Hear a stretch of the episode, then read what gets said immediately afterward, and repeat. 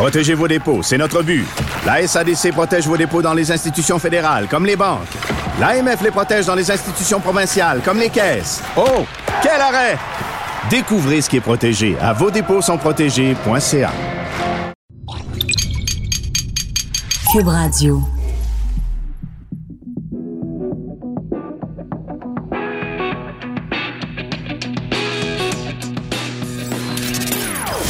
Des opinions bien à elle. Sophie Durocher. Son franc-parler ne laisse personne indifférent. On n'est pas obligé d'être d'accord. Bonjour tout le monde, c'est Sophie Durocher. On est le mardi 10 décembre 2019 et on pourra dire que Jean Paget aura donné vraiment 110% de son énergie euh, à la cause sportive. Le commentateur, animateur, journaliste sportif Jean Paget est décédé hier à l'âge de 73 ans.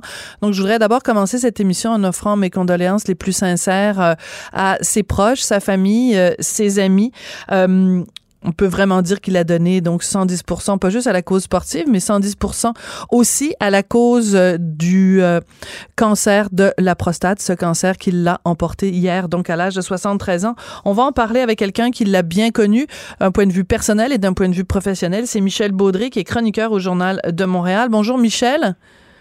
Bonjour Sophie. Journée triste pour toi. Tu perds euh, un ami, tu perds un collègue euh, de travail. Une perte pour le Québec aussi. Comment tu décrirais Jean Pagé euh, en quelques mots? Ben, c'est un des grands, un des grands qui est passé dans nos dans nos réseaux, particulièrement Radio Canada. peut-être, je dirais même un des derniers grands, peut-être même le dernier des grands de de de de, cette, de ce château fort qui était Radio Canada Sport à l'époque, avant son démembrement. Euh, Jean était euh, vraiment multidisciplinaire, pouvait travailler aussi bien sur le hockey que dans une discipline ou alors euh, être maître d'œuvre euh, aux Jeux olympiques, ce qui n'est pas facile, ce qui est très mhm. difficile à faire, et lui, il faisait ça d'une main de maître. Alors c'est, oui, c'est un, c'est un grand et mais il restait toujours quand même assez humble. Et c'est un grand de la télévision dans le sens où euh, il était euh, dans la matière euh, un, excellent analyste, il, il était excellent pour réaliser des entrevues, mais aussi dans la forme. C'est un homme qui était toujours bien mis, c'est un bel homme, toujours toujours une image parfaite à la mm. télévision et c'est un des, et un, français, plus grands. Et un français impeccable aussi. C'est important de le mentionner parce que je pense que quand tu dis qu'il faisait partie des grands, on pense bien sûr à des gens comme René Le Cavalier et autres. Il y a une chose quand même qui les caractérisait, c'est leur prestance, bien sûr, euh, en ondes et un respect pour la langue française qui se traduit d'une certaine façon aussi par un respect pour le public. Tout à fait. Et l'amour du métier. Jean, Jean, aimait aller en ondes, aimait informer, aimait animer, aimait euh, euh, euh détendre l'atmosphère. il était il était chez lui à l'écran. Et hum, c'est bien dit. D'ailleurs, sa voix, sa voix, c'est sa voix, c'est une c'est une habitude. C'est comme c'était comme un meuble dans la maison quand il faisait le hockey ou qu'il faisait ne serait-ce que le bulletin de sport. Je me rappelle, moi, je l'écoutais à la radio le matin à Radio Canada. Et quand il était pas là, j'avais l'impression que qu'il y avait une panne, qu'il y avait quelque chose qui marchait pas. Euh, Comme euh, quand on met la table et qu'il y a une, une place qui manque à la table, on se dit ah il y a quelque chose qui marche pas, il y a il, manque quelque chose. Exactement. Puis moi, Jean, je l'aimais beaucoup. Au début, je, je le trouvais peut-être euh, un petit peu un petit peu fendant même, mais c'est moi qui me percevais mal. Oui. Et et après ça, on est devenus euh, de, grands amis. Et j'ai trouvé ça merveilleux quand euh, euh, justement le, service des sports de Radio-Canada a été démembré pour gens qui avaient de jeunes enfants, tout ça, s'en aller à la retraite, c'était impensable. Hmm. Et quand il a été capable de se dénicher le, le poste d'animateur à 110% J'ai trouvé ça merveilleux parce hmm. que lui, c'était une relance. Il est reparti dans un autre sens et il s'est amusé. Il a adoré son expérience. Oui, alors c'est, ce serait trop long de faire la liste de tous les endroits où il, a travaillé, euh, que ce soit à LCN, que ce soit au 98.5 à la radio, Radio-Canada, bien sûr. Donc, euh, en fait, et puis AV, en fait, à TQS. Donc, c'est, c'est vraiment, il a touché à peu près à tout, à part, mettons, écrire dans le devoir. Là, c'est à peu près peut-être la seule chose qui, qu'il a, qu'il a pas faite. Pour un employeur, euh, engager Jean Pagé, c'était, c'était engager de la crème. C'était, euh, écoutez, c'était, c'était, c'était toujours, hein, ben, on le dit, c'est impeccable sur tous les aspects. Alors, c'était, moi, je me rappelle, il était inquiet, Jean, quand euh, Radio-Canada a fermé son service des sports. Il était, mais moi, je, je me disais, c'est impossible, mm. Jean, Jean va toujours avoir du travail et tout ça. Et, mais, ce que je, je, je sens, et puis je ne sais pas si Brigitte nous écoute, euh, sa, sa, conjointe, sa, copine, sa conjointe, qui a été formidable. Mais Jean, qu'est-ce qu'il a souffert vers la fin? Qu'est-ce mm. qu'il a, qu'est-ce qu'il a transporté comme malheur, comme prisonnier de son corps, mm. prisonnier de ce maudit cancer? Et moi, je lui ai parlé il y a, il y a trois semaines, mais il était encore euh, très serein, très digne et tout ça, mais je sentais il était malheureux. C'est parce que c'était un gars qui aimait tellement la vie, qui aimait hmm. aller à la pêche, jouer au golf, euh, euh, faire de la moto. C'était lui qui avait son Harley, sa blonde avait son Harley. Euh, comprends, tu sais, c'était un gars qui aimait sa musique, qui aimait rire, qui aimait prendre un bon verre de vin. Euh, euh, moi, je me rappelle, il y a à peu près 5-6 ans de ça, j'y ai fait acheter une fendeuse, imagine-tu, pour qu'il fende son bois lui-même. Il n'avait jamais fait ça. puis il riait, puis là, il m'envoyait des photos. Il regarde mon bois, regarde ma corde de bois, tu sais, parce que... C'est bon. C'est un homme euh, qui avait un sens de l'humour aussi extraordinaire. Alors, raconte-moi, euh, tu lui as rendu visite, tu lui as dit dont tu lui avais parlé il y a trois semaines, mais cet été, tu lui as rendu visite, pas avec n'importe qui, avec Pierre Bouchard et Guy Lafleur. Ça devait être une rencontre au sommet des, des, des fans de sport. ça parlait pas trop politique. Non. Mais euh, oui, ben, écoute, c'est Guy Lafleur qui a insisté. Oui. Parce que euh, à un moment donné, moi, j'étais, je me souviens pas où j'étais. J'étais à Drummondville, je pense, avec Guy Lafleur, puis je lui parlais. Il m'a demandé euh, dans quelles conditions était Jean. Et euh, puis il dit pourquoi on irait pas le voir? Hmm. Ben, je dis, ben, vas-y le voir. Ben oui, certainement. Non, il dit, nous autres, on va aller le voir. Oui, toi puis moi. Je dis, OK.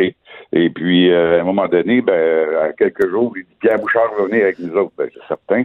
Et là, j'ai appelé Jean. Là, Jean, il était content. Il était content, tu sais, Guy Lafleur, Pierre Bouchard. Et, on s'est assis sur le et Brigitte nous a reçus comme des comme des rois. On s'est assis sur le patio et cet été, Jean, c'était Brigitte lui avait pratiquement aménagé une, chambre euh, d'hôpital sur le patio hmm. et on s'est assis là et on a jasé pendant quelques heures et euh, c'était c'était un beau moment. Je pense que Jean il était, il était heureux. Il avait les yeux tout mouillés avant, avant qu'on parte. Et ça, ça s'inscrivait aussi dans une espèce de, de, de, de, je dirais, de, d'ambiance, dans une ambiance assez spéciale parce que deux semaines avant, euh, Régent Tremblay avait écrit un papier euh, extraordinaire sur Jean, sur sa fin de vie et tout ça, et mm. ça venait, ça venait se coller à ce que Régent avait fait, et euh, c'était, c'était très émouvant. Il savait bien sûr qu'il vivait ces dernières euh, ces dernières euh, semaines.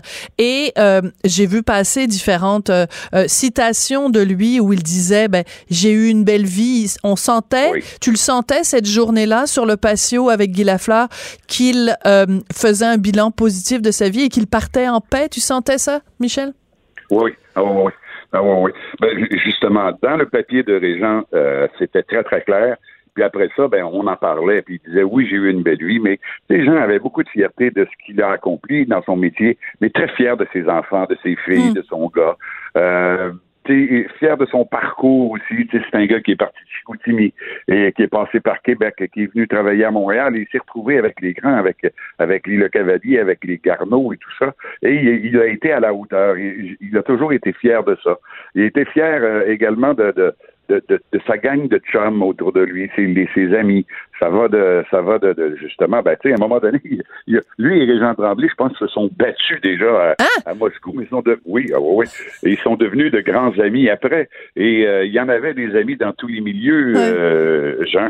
Et euh, puis comme c'était, comme je te dis, c'était un gars qui avait un sens d'humour, il aimait rire, il aimait déconner aussi. Moi, je me rappelle à un moment donné, on avait fait de, une entrevue pour, de, pour une, une, télévision sur le web, qu'on s'était mis à déconner. écoute, on ne l'a jamais diffusé parce qu'on déconnait trop.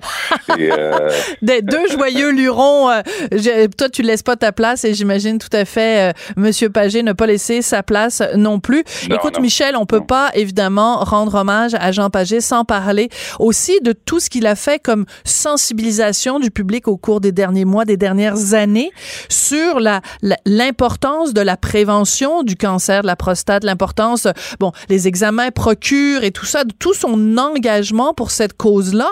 Le fait que le cancer ait atteint quelqu'un qui a une personnalité publique comme Jean Pagé, ça a fait beaucoup quand même pour conscientiser les hommes. Même encore aujourd'hui, euh, son décès va apporter un mm. élément encore euh, additionnel. Pourquoi? Parce que oui, on peut mourir du cancer de la prostate. Les gens ont l'impression que maintenant c'est facilement euh, guérissable, que oui, jusqu'à un certain point, parce que euh, euh, la, recherche a beaucoup évolué, mais on peut encore mourir de la, du cancer de la prostate et il faut être préventif. Et Jean, Jean là, c'est pas d'hier, là, ça fait plus de 20 ans, 20 ans, autour de 25 ans depuis qu'il a été euh, déclaré euh, mm-hmm. atteint. il n'a jamais lâché. Au début, il avait pas tellement le choix parce qu'il a été il était d'une certaine façon, c'est curieux à dire, mais un peu précurseur. Bien sûr. Il, a été obligé de, de, se commettre et d'embarquer. mais après ça, il s'est mis à le faire avec tellement de d'engagement et écoute, pas des petits engagements là, à l'année longue. Oui. Et euh, il y en a, Jean Pagé est décédé euh, hier, mais il a sauvé des vies, Jean Pagé. Il a sauvé des vies, on peut le dire et parce que justement, il a incité des gens à aller passer des examens et à prendre leur santé euh, en main plus tôt et, avant qu'il ne soit trop tard. Lui, malheureusement, le cancer qu'il a atteint était très virulent, très mhm. dangereux, mais j'y reviens, il a sauvé des vies, Jean Paris. Oui, puis c'est important que tu le mentionnes, Michel, euh, ne serait-ce que parce que, ben, on le sait, les hommes, en général, ont beaucoup de difficultés à parler, ont de la difficulté à faire le geste d'aller consulter un médecin. Ils ont tendance à, à se gratter le bobo et à pas, et à pas agir. Donc, le fait qu'un homme public ait pris la parole, il faut, c'est important aujourd'hui de souligner cette prise de parole qui est extrêmement importante. Puis j'aime beaucoup ta formule de dire qu'il a sauvé des vies. Merci beaucoup, Michel, d'être venu euh, rendre hommage à ton ami. Comme ça, c'est très apprécié.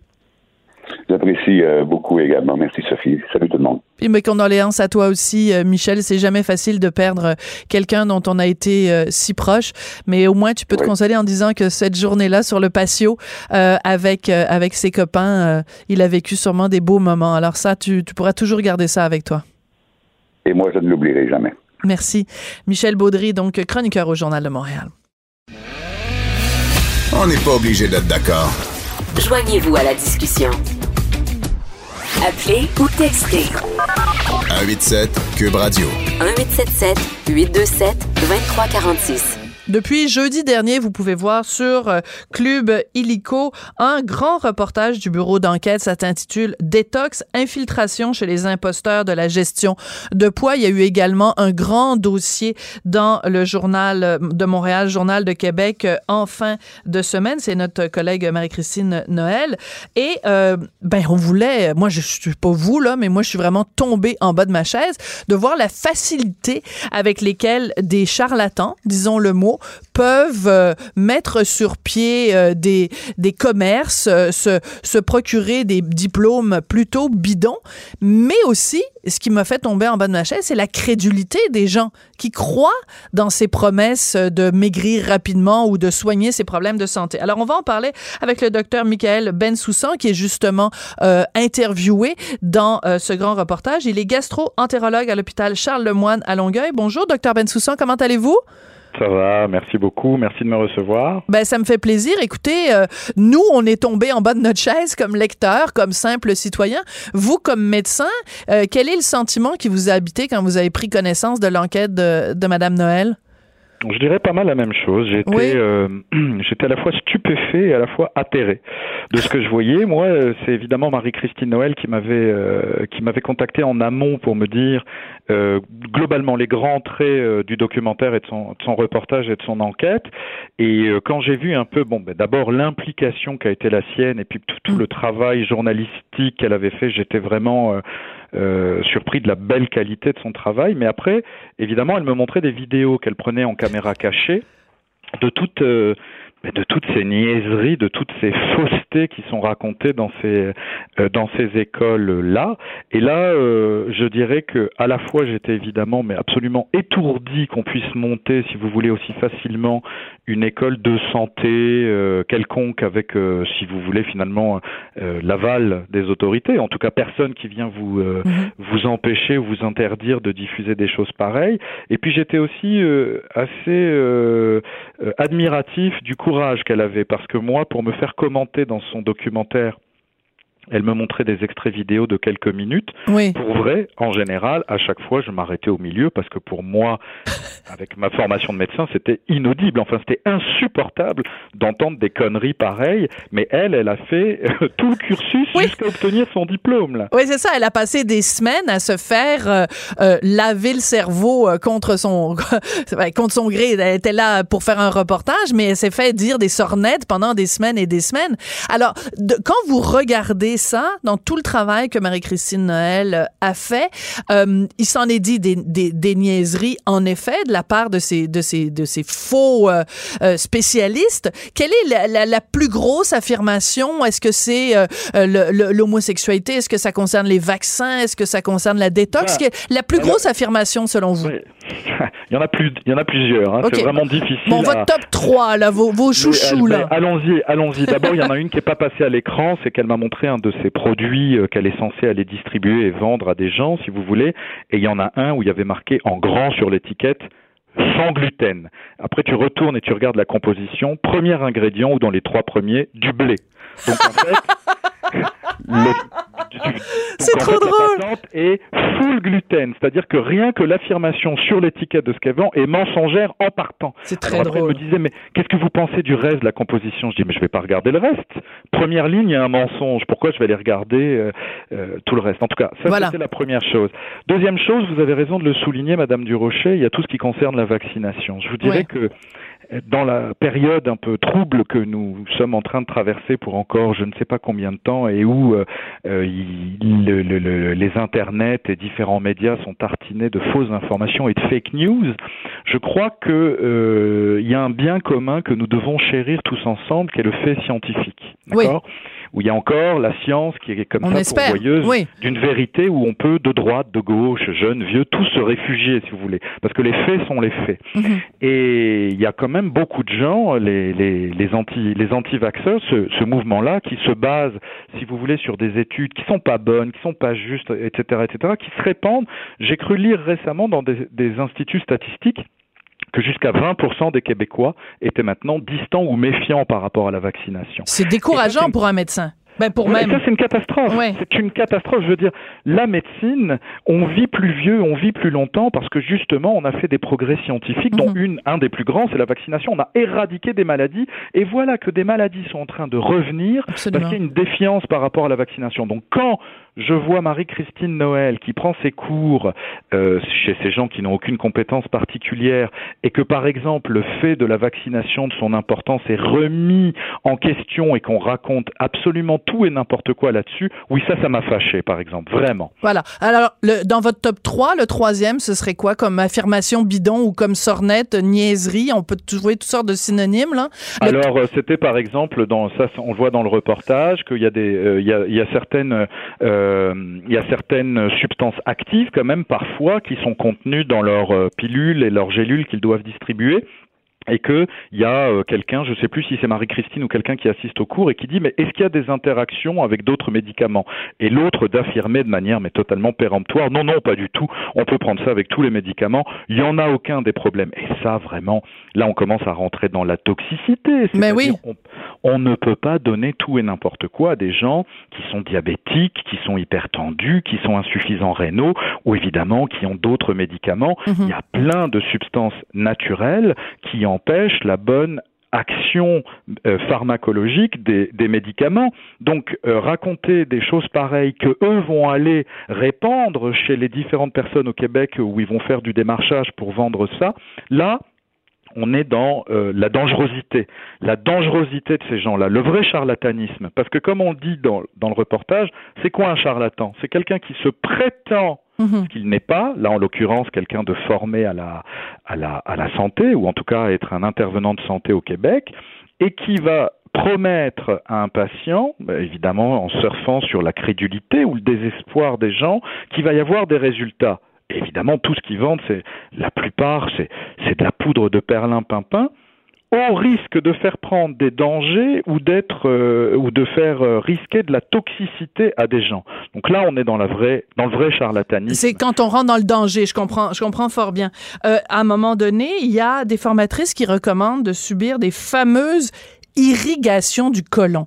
Est-ce qu'on peut régler ça une fois pour toutes? Est-ce qu'il y a le début du commencement de l'amorce d'une quelconque utilité à une irrigation du côlon, oui ou non? Alors pour répondre ça très simplement, zéro puis une barre. Voilà. C'est-tu correct ça comme réponse?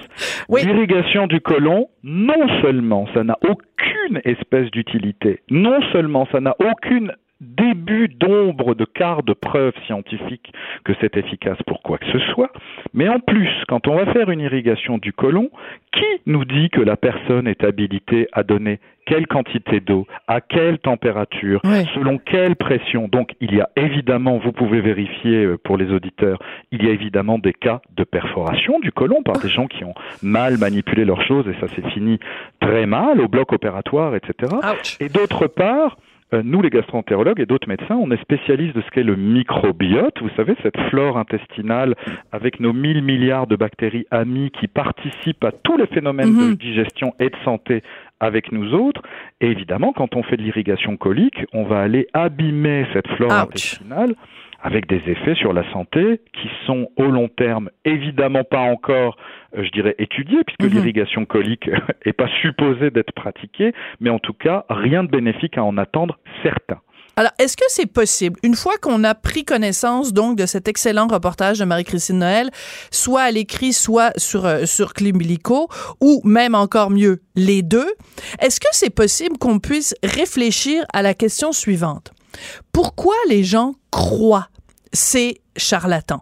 Est-ce que c'est parce qu'on n'a plus confiance dans les médecins?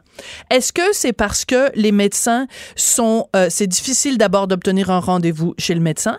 En plus, euh, les médecins vont nous donner la réalité alors que nous, on veut rêver. On veut croire dans une cure miracle qui va nous faire perdre 30 euh, livres, qui va nous redonner la santé, qui va... Est-ce que est-ce que c'est tout ça ou aucune de ces réponses?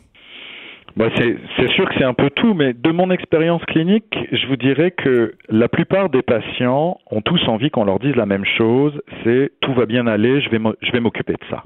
Ouais. Et il y a, je vous dirais, deux situations où le médecin est mis en échec et ne peut pas faire grand-chose. C'est que quand il y a par exemple une maladie très grave, euh, comme prenons l'exemple d'un cancer euh, mhm. qui a euh, évolué, qui est métastatique et où les, les, médecins ne peuvent plus proposer de guérison, mais au mieux que des traitements qui vont ralentir le processus. Ou à l'opposé de ça, quand il y a, vous savez, toutes ces pathologies dites fonctionnelles qui en fait ne sont pas graves mais qui pourrissent la vie, comme euh, dans ma situation de gastro-entérologue, le côlon irritable. Vous voyez, mhm. quand quelqu'un a un côlon irritable avec vraiment des gros troubles digestifs mais qui n'a pas de maladie sous-jacente, la médecine ne peut pas forcément grand-chose dans ces cas-là. Donc en bout de ligne, les gens sont désespérés. Mhm. Et dès qu'il y a du désespoir, il y a forcément des gens qui vont surfer sur cette crédulité. Rappelez-vous, Madame Durocher, il y a trois ou quatre ans, on avait eu ce scandale euh, au Québec de gens qui faisaient à leurs frais, à grands frais, euh, un voyage aller-retour en Allemagne, à Francfort, pour aller voir un professeur de médecine totalement charlatan qui avait dit qu'il avait trouvé un, un, un, comme quoi il y a des charlatans partout, hein, oui. qui avait dit qu'il avait trouvé la méthode miracle pour traiter euh, le cancer du pancréas évolué, d'accord oui, oui. Et, qui faisait des traitements de chimio et de radiothérapie aux frais du patient en Allemagne. Bon, ben, il y a beaucoup de gens qui étaient en bout de ligne et à qui les médecins mm. cancérologues disaient on peut plus vous aider, qui ont fait le voyage là-bas et mm. puis finalement ça a tous ça a tous fini pareil, c'est-à-dire mal. Mm. Donc il y aura toujours, quand les gens, si vous voulez, n'ont plus d'espoir, euh, des gens pour aller escroquer mm. sur cette euh, base-là. Mais malheureusement, la médecine que je pratique, l'allopathie, elle doit être humble, c'est-à-dire que les gens et les médecins doivent pouvoir entendre et dire écoutez, là, je n'ai pas la connaissance. La science en 2019, en 2020, n'a pas encore la réponse euh, euh, à votre question. Oui, malheureusement, on n'est pas. C'est pas tout le monde qui a envie d'entendre cette réponse-là. On veut avoir une réponse positive et c'est pas toujours possible. En tout cas, merci beaucoup. En plus, avec l'immédiateté voilà. toujours. Ben oui, ben, ben, ben, ben, même pas aujourd'hui là. Hier, on veut avoir la réponse pour hier. Docteur Michael Bensoussan, merci beaucoup. Vous êtes gastro-entérologue à l'hôpital Charles Lemoine à Longueuil et vous réagissiez donc à ce reportage de ma collègue Marie-Christine Noël. Détox, infiltration chez les imposteurs de la gestion du poids. C'est diffusé sur Club Illico depuis jeudi dernier. Merci beaucoup, docteur Bensoussan. Bonne journée, là. Merci, c'était vraiment délicieux. vous reviendrez, là. Ah oui, vraiment, vraiment bon. Merci. Faites attention ah OK, salut, à la prochaine. Votre auto, c'est un espace où vous pouvez être vous-même. Hey, c'était pas mangeable comme repas. Ouf. Elle mérite d'être bien protégée et vous méritez d'être bien accompagné. Trouvez la protection la mieux adaptée à votre auto avec Desjardins Assurance et obtenez une soumission en quelques clics sur desjardins.com.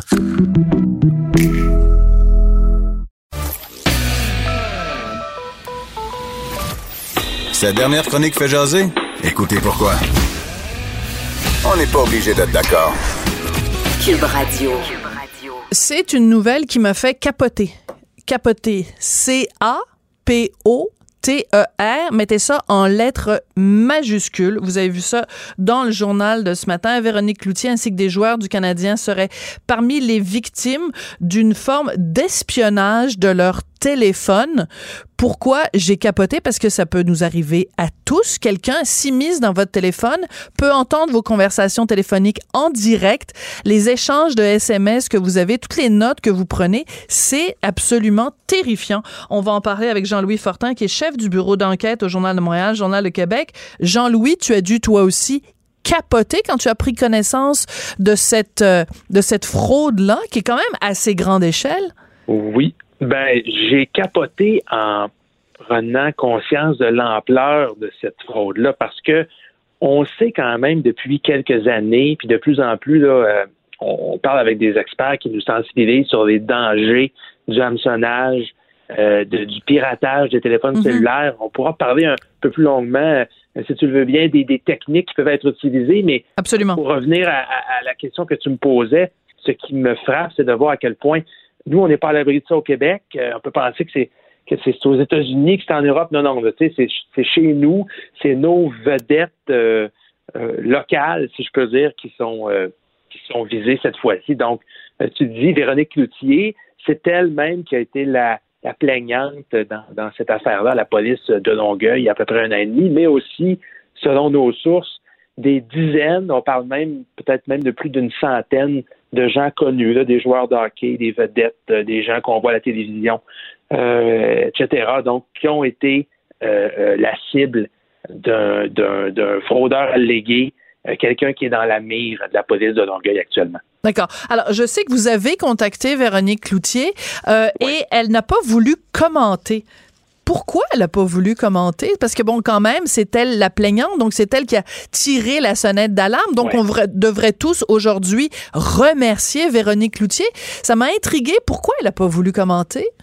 Ben, moi, euh, je peux comprendre sa réaction. Euh, en fait, la, plupart du temps, quand il y a une enquête criminelle de longue haleine comme ça, puis ce sont des enquêtes qui sont complexes, euh, la police, en premier lieu, dit à, à, une victime potentielle, ben, parle pas aux médias, fais mhm. attention à ce que tu vas dire. D'accord. Ne serait-ce que parce que quand on va euh, éventuellement effectuer des arrestations ou déposer des accusations, euh, ça peut affaiblir notre cause si tu parles euh, avant. Donc, on demande un devoir de réserve. Moi, j'ai pas de problème avec le fait que Véronique Cloutier a, a, décliné. Ah non, moi non plus. J'en ai, j'ai pas de problème. Je voulais juste savoir pourquoi. Oui. Oui, non seulement elle n'a rien à se reprocher, mais selon nos informations, elle a très très bien collaboré avec la, ben, police de Longueuil. Ben, c'est pour ça qu'on la félicite. On la félicite aujourd'hui. Alors, moi, je veux, juste que ce soit clair. Hein, C'était juste, je voulais savoir pourquoi. mais tu nous l'as très très bien, très bien expliqué. Alors, le hameçonnage, parce que bon, moi, je me lève un matin, puis j'ai le goût d'aller voir ce qui se passe dans le cellulaire de Véronique Loutier.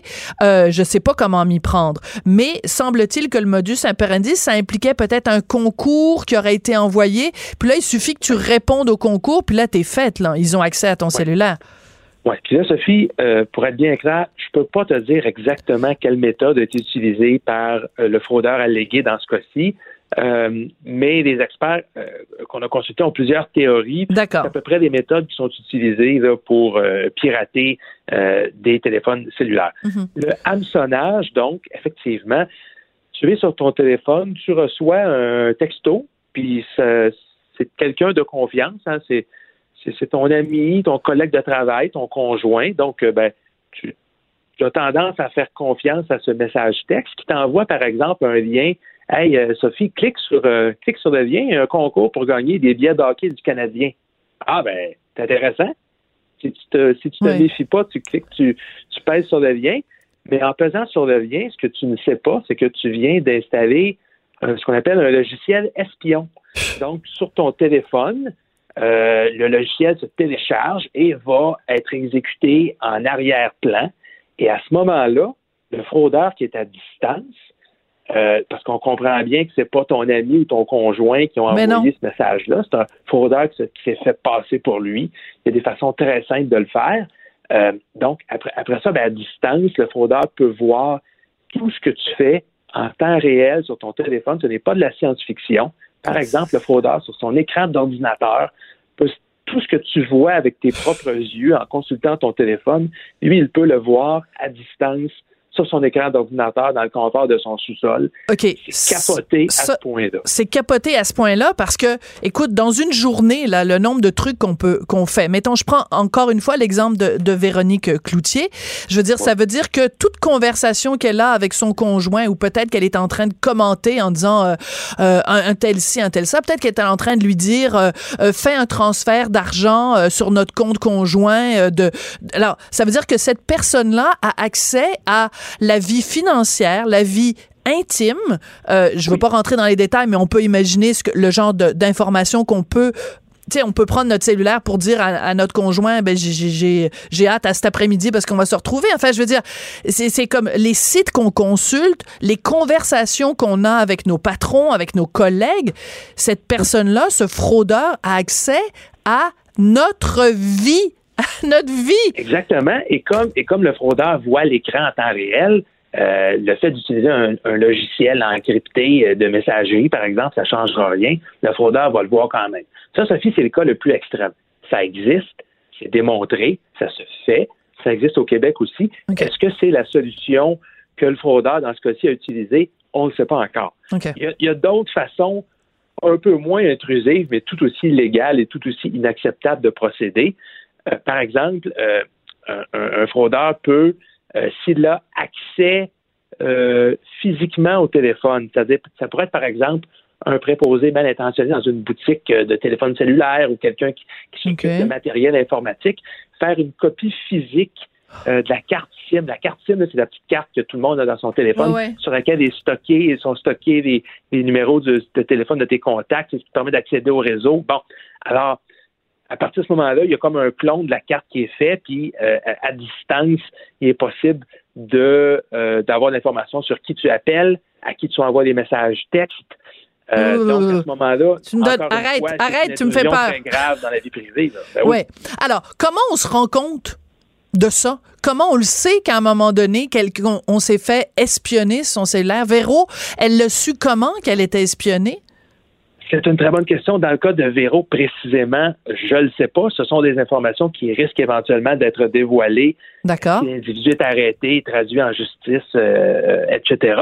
Mais euh, euh, les gens, euh, souvent, bon, euh, pourquoi, euh, pourquoi un fraudeur euh, euh, euh, voudrait euh, avoir accès à l'information euh, privée, euh, euh, intime d'une personne connue, d'une vedette? Est-ce que ça peut être, par exemple, pour une tentative d'extorsion? Ouais. Si, euh, Ben oui. si tu partages, si tu es connu, une personnalité connue, puis tu partages des photos euh, que tu voudrais pas qu'elles se retrouvent sur la place publique, Mhm. le fraudeur, il a eu ça, puis il te contacte, puis il te dit euh, si tu me donnes pas euh, telle somme d'argent, par Bien exemple, euh, je vais les publier, les rendre accessibles à tout le monde sur Internet. C'est une possibilité. Donc, c'est une façon de, se rendre compte de ça.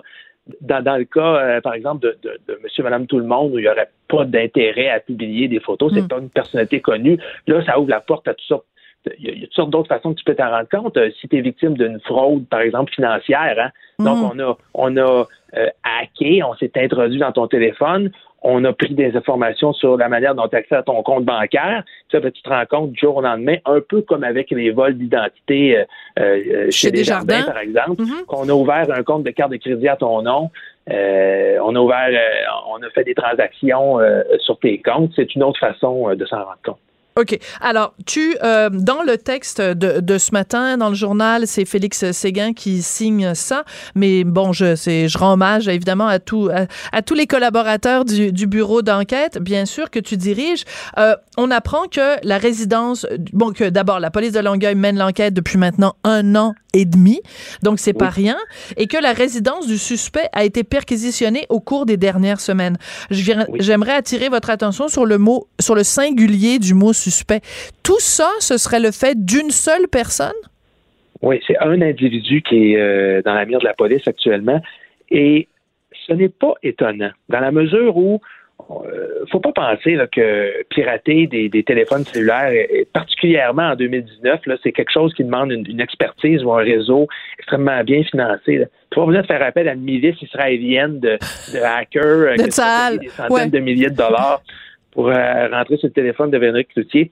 Il y a maintenant ce qu'on appelle euh, en anglais hacking as a service. Euh, je pourrais traduire ça par tu achètes les services d'un hacker. Donc, tu vas sur le web et. c'est quoi, rent a hacker?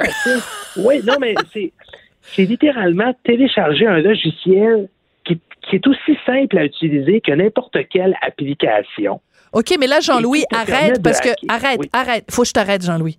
Parce que là, j'ai commencé l'entrevue en disant que ça me faisait capoter.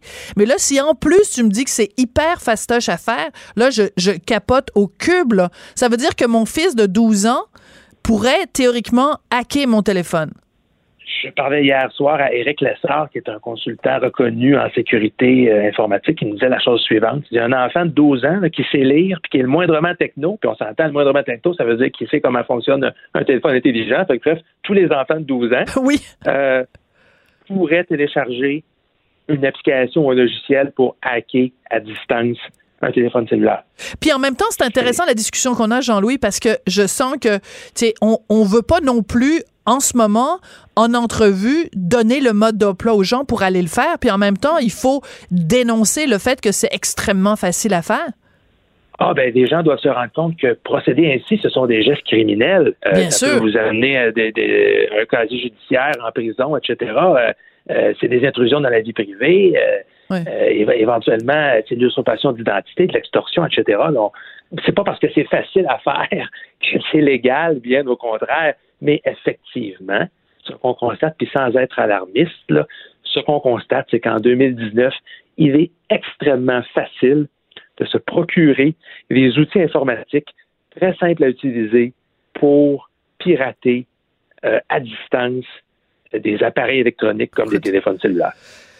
Bon, alors, j'ai mon téléphone à la main. Là. Mettons que je, je, je, je, veux me prévenir contre ça. Je fais quoi? Je retourne voir mon fournisseur de téléphone et je lui dis, écoute, change ma carte SIM, donne-moi-en une autre. Je sais pas, comment on peut se protéger contre ça?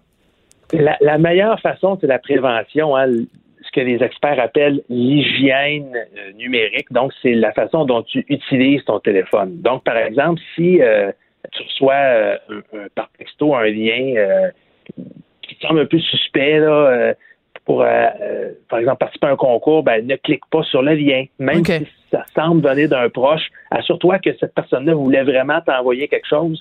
et puis là, ben, tu vas augmenter tes chances de ne pas être victime de ça.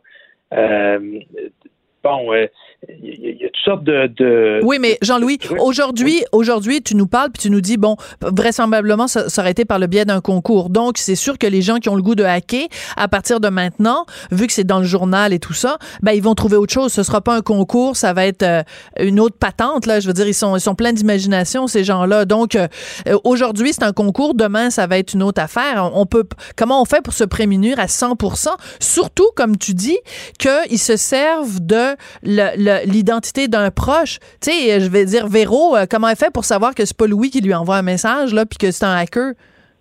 Ah, eh ben, effectivement, si, on n'est pas sensibilisé à ça, c'est tellement simple et rapide de cliquer sur un lien qu'effectivement, euh, n'importe qui, toi et moi, on pourrait être, on pourrait être euh, pris. bon, après ça, il y a toutes sortes de. je pense que c'est une, une, bonne pratique et ça, c'est ce que des experts à qui on parle mm-hmm. nous disent. En règle générale, d'être méfiant avec les pièces jointes d'un courriel, les liens qu'on nous envoie. Euh, ben oui, mais on arrête de. On, arrête là, mais c'est parce que tu, c'est parce qu'on fait plus rien là. Moi, je veux dire des pièces jointes, on utilise ça à longueur de jour. Et la dernière question, parce que on va finir par manquer de temps. Jean-Louis, tu nous as dit que donc c'est un proche. Tu reçois un, truc, mettons une invitation à cliquer sur un, concours qui vient d'un proche. Ben comment les gens ont fait pour, je reprends toujours l'exemple de, de Véro, pauvre elle, mais comment, comment, comment tu sais comment envoyer un SMS à Véro pour qu'elle pense que c'est Louis qui lui écrit? Il faut que tu aies le numéro de téléphone de Louis aussi? Oui, mais trouver un numéro de téléphone cellulaire en 2019, c'est pas tellement compliqué. Quelqu'un connaît quelqu'un qui a un numéro de téléphone. C'est des choses relativement simples à faire. Puis après ça, bon, on, se fait passer, le, petit logiciel usurpe l'identité, se fait passer pour euh, ben, Louis dans, dans ce cas-là. C'est beaucoup là, avec Véro, je ne sais pas si c'est exactement ce qui s'est produit, mm-hmm. euh, mais si c'est une, une, technique qui est très souvent utilisée, euh, se faire passer une fois qu'on a obtenu le numéro de téléphone cellulaire bon. Alors, à partir d'aujourd'hui, je donne mon numéro de téléphone à personne. Si jamais quelqu'un m'envoie un courriel, j'ouvre pas les pièces jointes. Envoyez-moi pas de SMS. Je me mets aux abonnés absents. Ça, on va tous devenir complètement paranoïaques. Jean-Louis, merci beaucoup d'être venu euh, nous parler euh, aujourd'hui, de nous éclairer euh, là-dessus. Jean-Louis Fortin, qui est chef du bureau d'enquête Journal de Montréal, Journal de Québec. Et encore une fois, ben, félicitations à Véronique Cloutier d'avoir euh, tiré la sonnette d'alarme.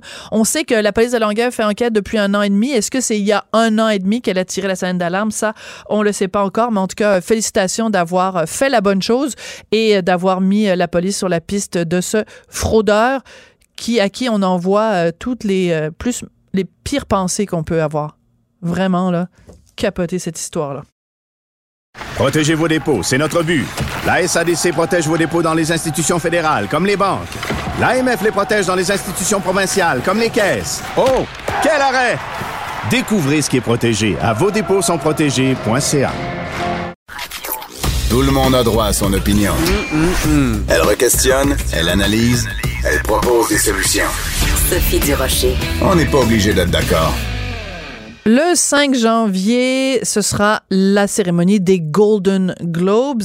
Euh, les Golden Globes, c'est quoi? Ben, ce sont des prix remis en télévision et en cinéma par la presse étrangère euh, à Hollywood. Et pourquoi on en parle autant chaque année? C'est que très souvent, c'est un précurseur. Bon, parce que c'est les premiers prix de la saison de remise des prix, mais aussi, euh, c'est analysé finement chaque année parce que c'est un petit peu le précurseur de ce qui va peut-être ou pas se passer aux Oscars. Et cette année, ben, c'est particulièrement intéressant parce que Netflix domine, mais vraiment de loin, euh, les nominations euh, aux Golden Globes. On va en parler avec Maxime Demers, qui est journaliste et critique cinéma au Journal de Montréal, Journal de Québec. Bonjour Maxime. Salut. Alors, chaque fois que les nominations pour les Golden Globes sortent, euh, il y a des gens qui poussent des hauts cris en disant Ah oui, c'est formidable, mon film préféré est en lice. Et il y a aussi des gens, des grincheux, qui disent Ah, ben là, comment ça se fait que tel film est pas en lice? Toi, quand tu as regardé les nominations, ça t'a paru plutôt positif ou plutôt négatif? Euh, ça m'a paru euh, plutôt positif, c'est-à-dire que j'ai, j'ai, en, même temps, j'ai trouvé ça assez prévisible. c'est-à-dire que depuis des semaines, on voyait venir un peu les, les films qui se retrouvent en, en, tête de liste, là, puis les films Netflix. C'était quelque chose qui était euh, qui se dessinait depuis un certain temps. Là. Euh, et, et j'ai l'impression que, que tout ça s'est confirmé euh, hier et que ça donne vraiment plus que jamais, tu disais que c'est le premier vraiment, c'est le premier grand gala de la mm de remise de prix. Là. C'est vrai. Et, euh, et, et on, c'est pas toujours un bon indicateur, c'est souvent un assez bon indicateur pour les Oscars, mais ce l'est euh, particulièrement cette année, je crois, parce que il y a un délai plus court. Euh, les, les, Oscars ayant lieu au début février. C'est vrai. plutôt qu'à la fin février ou début mars. je pense que ça, ça va mettre le ton encore plus. Euh, évidemment, bon, il y, a toujours la, question qu'au Golden Globe, il y a deux catégories de films, les comédies, comédies dramatiques et mhm.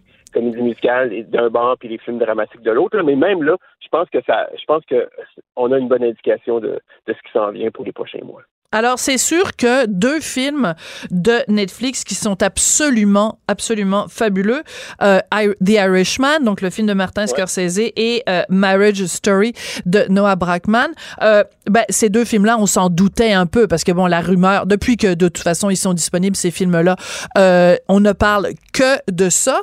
Toi, est-ce que tu trouves que c'est tant des chefs-d'œuvre que ce qu'on en dit?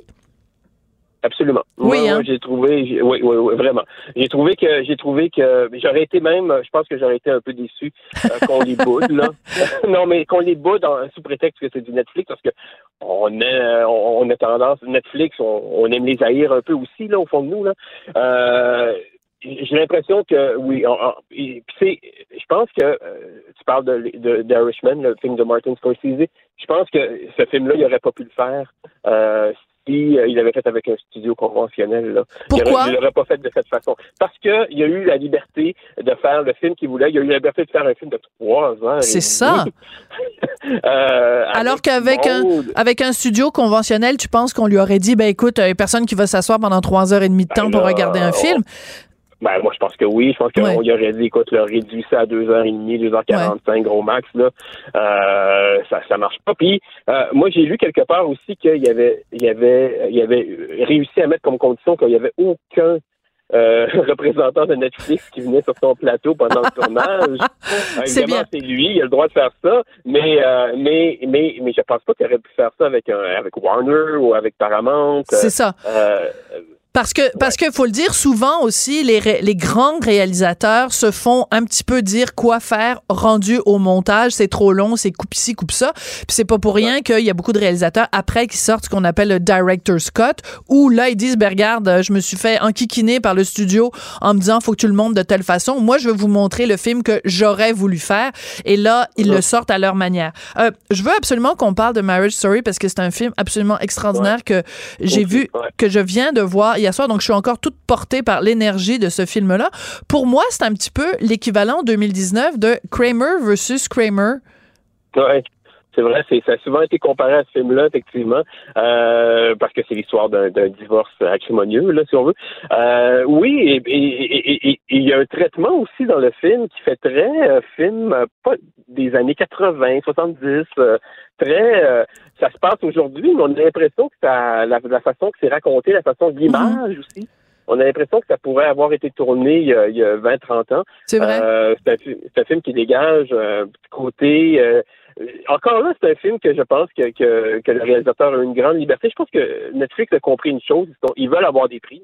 Ils veulent gagner des Oscars et tout ça. Ils se sont dit, ben, le truc pour faire ça, c'est de donner les, euh, euh, de donner des grosses voitures ou euh, une pleine liberté à des réalisateurs de talent. Ben, on, l'a vu avec Romain. Ben oui. Exactement. Romain, l'année passée, c'était ça. Il a fallu faire un, faire un film en espagnol euh, dans, dans, son, dans sa ville d'origine. En noir et blanc en noir et blanc, c'est ça, d'une lenteur. Euh, bon, euh, alors c'est sûr que je pense qu'ils ont compris ça, puis ils donnent, ils donnent euh, la possibilité à des grands réalisateurs, des réalisateurs de talent, parce que Noah Baumbach, on le savait, là, c'était hyper talentueux. Et puis il s'est inspiré de son histoire aussi, c'est ça qui est, amusant. je veux dire, le, le, le Pauvre lui. inspiré de son divorce avec Greta Gerwig, ouais, c'est ça. boy! et, et d'ailleurs, qui, qui, qui, a été boudé. Alors, si on veut sauter du coq à l'âne, mais elle aussi aurait pu être nommée pour euh, pour des prix et elle a, pour son film Little Woman et elle a été elle a, elle a été ignorée pour la catégorie de la réalisation hier. Voilà. Bon, bah alors évidemment chaque année, euh, bah, bah, depuis quelques années maintenant, c'est évidemment le critère. À une certaine époque, c'était bon Oscars to white, mais là on pourrait dire mm-hmm. Golden Globes to male parce que justement dans la catégorie meilleure réalisation, il y a pas de femmes.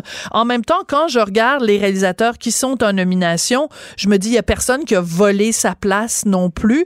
C'est vraiment les plus grands films euh, de l'année qui, qui sont là.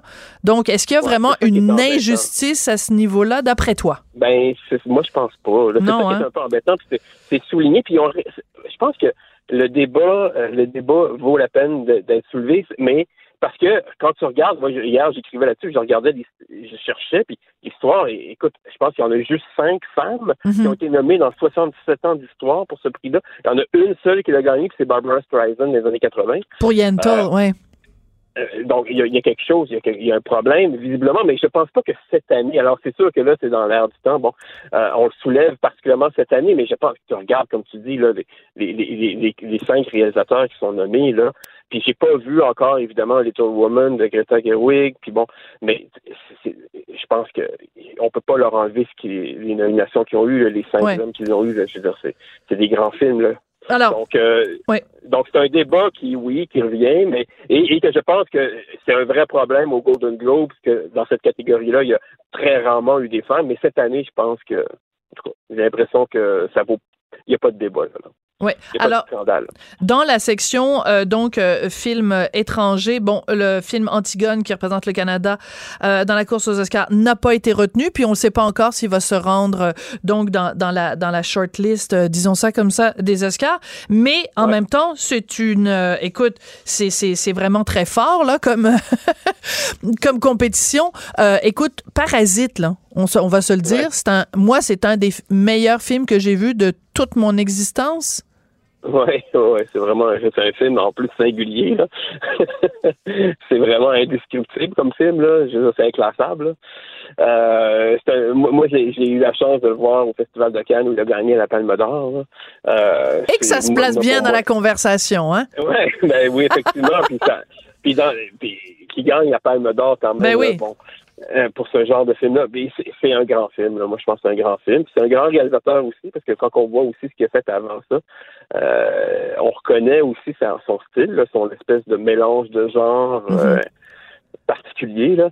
Puis dans ce cas-ci, ah ben, moi, moi, moi, j'espère, j'espère, j'ai l'impression que c'est un film qui pourrait connaître un sort un peu comme euh, Roma l'année passée. Oui. Alors qui, est- qui est éligible pour les, euh, les, les catégories de films étrangers, mais qui pourrait aussi décrocher des nominations là, dans d'autres, euh, comme on l'a vu hier aussi au Golden Globe, mais aux Oscars aussi.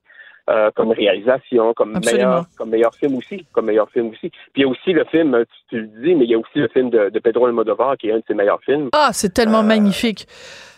Ah, écoute, je, je m'en veux parce que j'ai pas le titre en tête. Douleur et gloire. Ah, Douleur et gloire. Écoute, euh, Banderas là-dedans est absolument. Écoute, je pense que c'est un des plus grands rôles de sa carrière. Oui, alors c'est sûr que la, la compétition cette année, là, puis ça, ça fait Ouais. deux, trois ans qu'on dit ça de- pour les films euh, qui représentent le, le Canada, mais la compétition est très forte. Là. Euh, Il y a aussi des films français, il y en a deux là, qui sont Ben, Les. Misérables. Les, Les Misérables, qui est un super film, un genre de la haine. euh, euh, 20 Tout à ans fait. Tout à fait. Alors, Puis, Portrait de la jeune fille en feu aussi est un bon film. Là. Que, que j'ai pas vu, mais qui est très bien. Écoute, on n'a pas eu le temps, mais Robert De Niro, euh, pas en nomination Ah au. Golden Globe, ça c'est un scandale. Pacino y est, Scorsese y est, Pesci y est, mais euh, ils ont snobé mon petit Robert De Niro, rien qu'à moi, et ça, je leur pardonnerai pas. Merci beaucoup, Maxime n'y Demers. il y a pas de logique là-dedans. Je, Aucune. vraiment pas. C'est un scandale. Ça, c'est un vrai scandale. Vous venez d'écouter, on n'est pas obligé d'être d'accord. Merci à Samuel Boulay-Grima à la mise en onde et à Hugo Veilleux à la recherche. On se retrouve demain.